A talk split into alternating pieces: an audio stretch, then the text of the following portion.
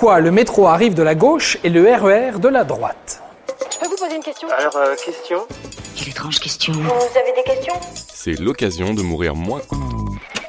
Si vous vous êtes déjà baladé dans Paris, vous avez peut-être remarqué ce détail étrange en prenant les transports. Le métro et le RER ne roulent pas dans le même sens. Oui, le métro roule à droite alors que le RER roule à gauche. Eh bien tout ça, c'est à cause des Anglais et des droitiers.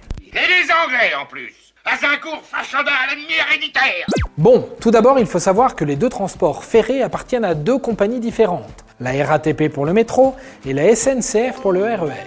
Vous verrez, vous comprendrez tout à la fin de l'épisode. Donc, le RER est un train, et le train est une invention anglaise. Du moins, c'est à eux que l'on doit la première voie ferrée. Et chez les Anglais, on roule à gauche. Cette bizarrerie pour nous est le fruit de la tradition, car avant l'apparition des trains, on se déplaçait quand même, et la plupart du temps, à cheval.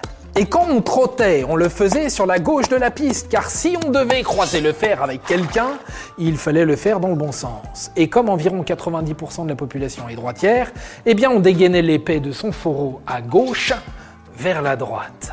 Ok, mais quel rapport avec le train? À ce que je sache, on ne se bat pas à l'épée dans un train. Je veux me battre. Tout à fait, mais les traditions sont solides. Et à bord des locomotives, tout n'est pas encore automatisé. Le cheminot doit pouvoir passer la tête à l'extérieur tout en gardant le contrôle sur les commandes de la main droite, bien entendu. Donc, aucune raison de changer le sens de circulation. Donc, quand les Français inaugurent leur premier tronçon de rail en 1827, ils le font sur le modèle anglais. Pourquoi? Bah tout simplement parce qu'ils ont pris les mêmes constructeurs. Pourquoi changer un modèle qui fonctionne? Et puis, ça ne croise pas les routes, donc ça ne perturbe personne. Tout est bien dans le meilleur des mondes, jusqu'à l'arrivée du métro en 1900. Et là, eh ben c'est le grand bordel. Et le fauteur de trouble se nomme Fulgence Bienvenue. Oui, le même que la station de Montparnasse Bienvenue sur la ligne 6. Ce nom, tu vois, il semble vraiment ressurgir d'outre-tombe.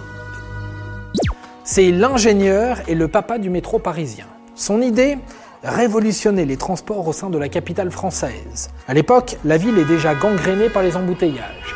Il faut donc trouver un moyen de rendre ça plus fluide et plus agréable. Il décide donc de passer sous terre.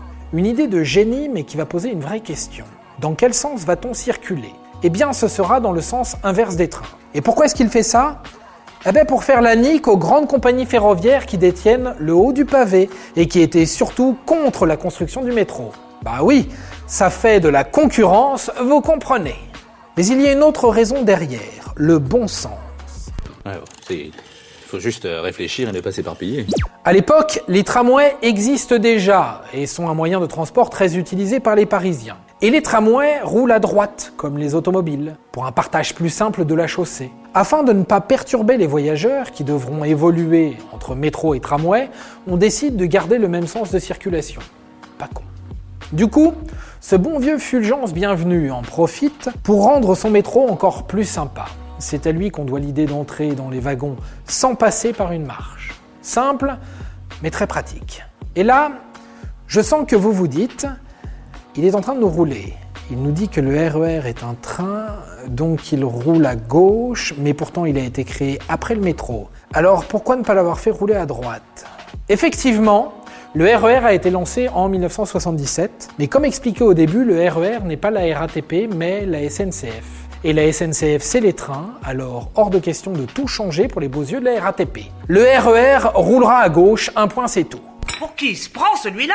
Ça fait 500 ans qu'on fait comme ça Et lui, toujours plus malin que tout le monde, il change Allez, dernière petite bizarrerie pour la route. Les rames de métro et du RER font exactement la même taille. Mais les métros sont beaucoup plus fins que le RER. Donc techniquement, un métro peut rouler sur une rame de RER, mais pas l'inverse. On s'en fout, mais je trouvais ça plutôt drôle de vous le dire. Et voilà, maintenant vous savez tout. Au revoir, messieurs, dames. C'est ça la puissance intellectuelle. Sapristi C'était un podcast de Genside. Avant de partir, attends, j'ai un truc à te dire. Viens découvrir notre podcast sexo, S'exposer. Deux minutes pour tout savoir sur la sexualité masculine.